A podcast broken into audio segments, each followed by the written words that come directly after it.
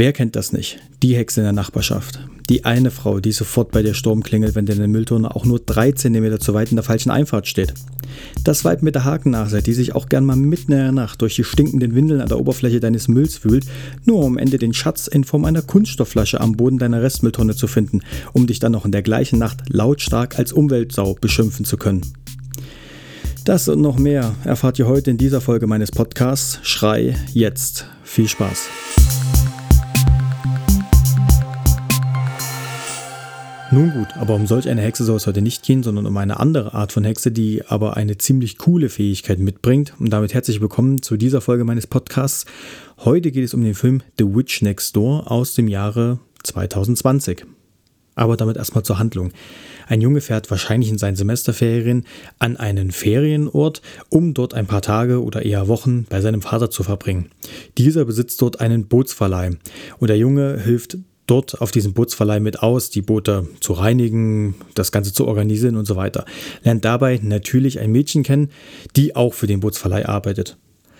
Jetzt aber bitte kein Aufschrei, es ist kein typischer Teenie-Film. Es geht nicht darum, äh, Party zu machen und dann verschwinden plötzlich irgendwelche Teenager auf mysteriöse Weise und werden dann ähm, schrecklich irgendwo zerstückelt gefunden oder sowas. Darum geht es nicht, sondern das meiste trägt sich tatsächlich eigentlich in der in, der, in dem Haus von dem Vater zu, beziehungsweise in dieser Nachbarschaft. Eigentlich sind es halt zwei Häuser, die da irgendwie auf einem Fleck stehen. Und wie der Titel schon vermuten lassen mag, The Witch Next Door. Also es geht im Prinzip darum, dass eine Hexe in der Nachbarschaft existiert, hm, aufersteht, lebt, wie auch immer. Und wie ich eben schon erwähnt hatte, bringt diese Hexe eine ganz coole Fähigkeit mit, die aber erst zum Ende des Films aufgelöst wird. Das ist ziemlich cool und ziemlich interessant und bringt zum Schluss der Story oder zum Schluss des Films auch nochmal so einen gewissen Kick rein. Kommen wir damit zu den Hauptfiguren des Films.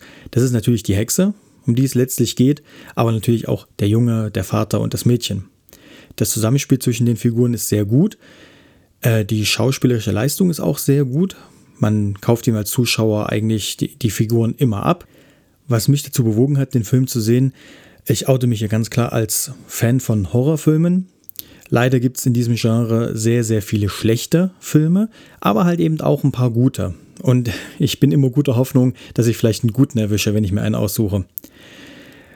Also, es handelt sich hier um einen Horrorfilm. Gut, das lässt der Titel irgendwie auch vermuten und auch das Cover vermuten. Aber er ist schon ein bisschen diffiziler. Es ist halt nicht nur auf billige Art und Weise irgendwie was in Szene gesetzt oder Schreckmomente hervorrufen, sondern es ist schon auch wirklich Handlung in dem Film, wirklich Story und es gibt auch ein paar kleine Nebenhandlungen und vor allem haben die Charaktere auch Tiefe. Also der Vater wie auch der Junge haben alle auch einen gewissen Hintergrund, der auch mit erklärt wird. Auch das Mädchen hat einen gewissen Hintergrund und das macht das Ganze wirklich sehenswert und wirklich interessant. Der Film hat durchaus gute Dialoge und durch die ganze Szenerie schafft der Film es auch, dem Zuschauer das ein oder andere Mal ein Gänsehautfeeling zu vermitteln. Das würde ich mir auch wünschen bei einem Horrorfilm, bringt der Film ja auch gut rüber. Der Zuschauer fühlt sich in den Film mit hineingezogen, mit hineinversetzt und dadurch schafft es der Film natürlich auch diese Emotionen zu transportieren. Optisch und musikalisch rangiert der Film auf einem normalen Niveau. Der Fokus des Films liegt ja aber hier auch woanders. Es geht ja nicht darum, möglichst schöne Szenen zu zeigen, sondern es geht ja darum, gewisse Gefühle, ein gewisses Angstgefühl, ein gewisses Schrecken, einen gewissen Thrill dem Zuschauer zu vermitteln. Und dafür sind die Szenen oder auch die musikalische Untermalung sehr gut geeignet. Und damit kommen wir auch schon zum Fazit. Ich kann den Film durchaus empfehlen. Ich könnte mir auch vorstellen, den Film mit einem gewissen Abstand ein zweites Mal zu sehen. Natürlich ist der Film nicht für die ganze Familie geeignet. Es handelt sich nach wie vor um einen Horrorstreifen.